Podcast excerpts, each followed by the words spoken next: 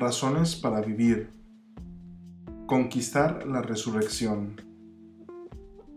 En la portada de este libro he escrito unos versitos que tal vez desconcierten a más de uno de sus lectores. Hablo en ellos de que hay que llenar nuestra vida y así dar muerte a la muerte. Es que creo yo que a fuerza de vivir, de vivir a tope como ahora se dice, ¿puede un hombre esquivar la de la guadaña? ¿Es que creo que los llenos morirán menos o más tarde que los mediocres? Me parece que voy a tener que explicarme. No hace mucho, en un acto juvenil al que asistían nada menos que el Papa, varios cardenales y unas docenas de obispos, un grupo de actores cantaba, seguramente para incitar a sus compañeros al compromiso social, que Jesús tuvo que morir, pero su Padre le resucitó. Yo me quedé muy desconcertado, pues aunque entendía la buena voluntad de los actores, aquella formulación me parecía bastante incompleta. En el credo católico no proclamamos que a Jesús le resucitaran, sino que resucitó, que si, si se me permite la incorrección gramatical, se resucitó a sí mismo, con su propia fuerza interior. A Jesús no le sacaron de la muerte, sino que salió de ella. Y uno se ha preguntado muchas veces por qué resucitó Jesús.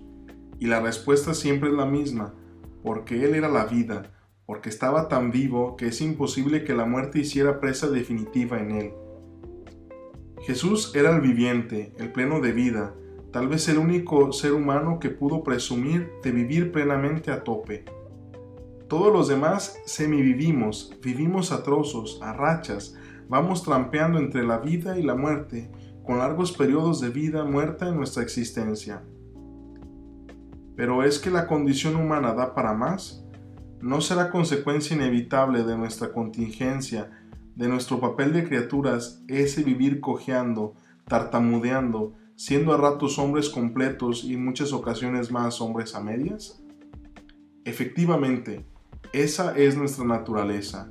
Por eso nosotros, con nuestras solas fuerzas, Jamás podremos en rigor darle muerte a la muerte. Tendremos necesidad de que alguien nos sostenga, nos resucite. Y sin embargo, el gran milagro de nuestra condición humana es que nosotros podemos colaborar en esa resurrección. Por de pronto podemos conseguir que la muerte no llegue antes de la muerte. Porque hay muchos hombres que porque se han hundido en su falta de ganas de vivir, se mueren mucho antes de morir viven muertos una buena parte de su vida, y así cuando la muerte llega, ya no tiene nada que hacer porque le han dado su trabajo hecho. Demasiado, ¿no?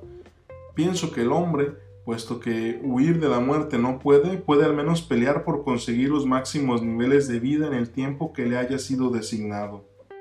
Además, amando mucho, viviríamos un poco más después de muertos yo puedo asegurar que mi madre o mi padre viven en mí. La mitad de las cosas que yo hago son suyas, aunque sus manos sean hoy polvo. Y los grandes escritores siguen viviendo en nosotros cada vez que los leemos. Y ahora, mientras Beethoven rueda en mi tocadiscos, ¿quién negaría que él vive en su música y en mí? Es como en los trasplantes. El muerto que dona su corazón o sus riñones sigue latiendo y purificando la sangre en el trasplantado, es decir, sigue viviendo en alguien. Así todo acto de amor, toda obra bien hecha y perdurable, es un trasplante de alma cedida a un desconocido, pero que vive con ella y de ella. Son pequeñas resurrecciones, lo sé. La gran resurrección es la que nos regalarán al otro lado. Pero ¿por qué no conseguir esas pequeñas resurrecciones que son las que tenemos en nuestra mano? Ea amigos, hay que ir llenando el tiempo de algo que lo caliente, como dijo el poeta. Y parodiando un poco el famoso villancico de Navidad, dejadme que os diga que no la debemos dormir la vida santa. Razones para vivir, conquistar la resurrección.